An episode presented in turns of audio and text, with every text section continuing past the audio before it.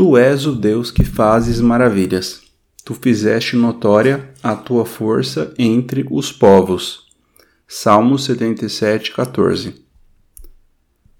Quando você ouve a expressão fazer maravilha, o que vem em sua mente?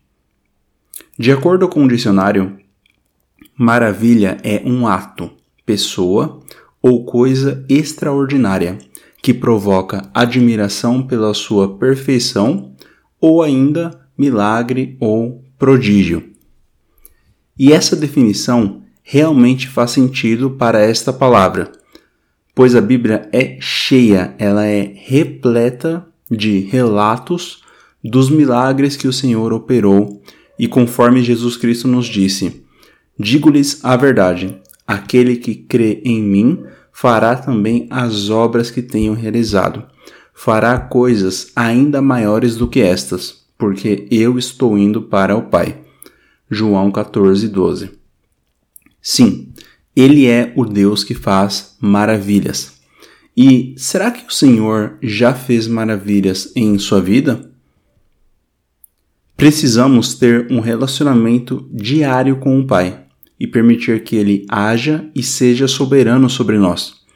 Precisamos pedir que Ele se faça real e presente em nossas vidas e nos guie em todas as coisas, da maneira que Ele preferir, conforme a Sua vontade.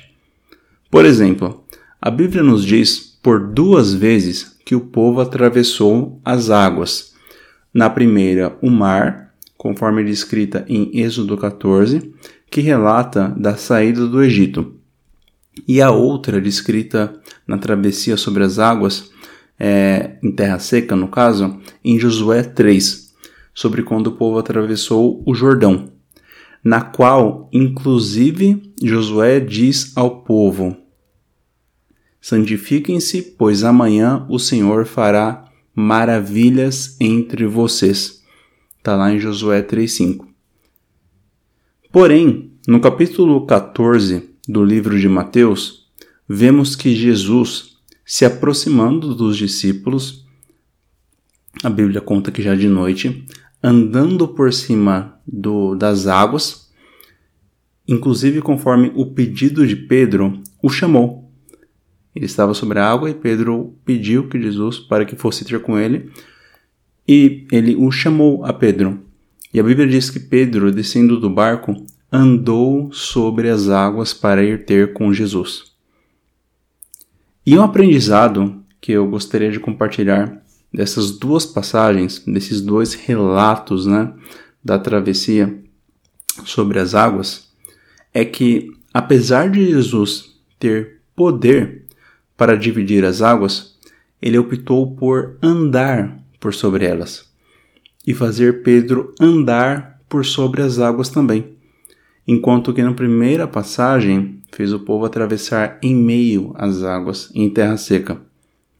E eu te pergunto, por acaso algum deles, desses milagres, dessas maravilhas, é menos maravilhoso do que o outro? Por acaso, se o Senhor, de alguma outra maneira, além dessas duas que a gente comentou, tivesse feito o povo atravessar o mar com os recursos ali disponíveis, seria menos maravilhoso?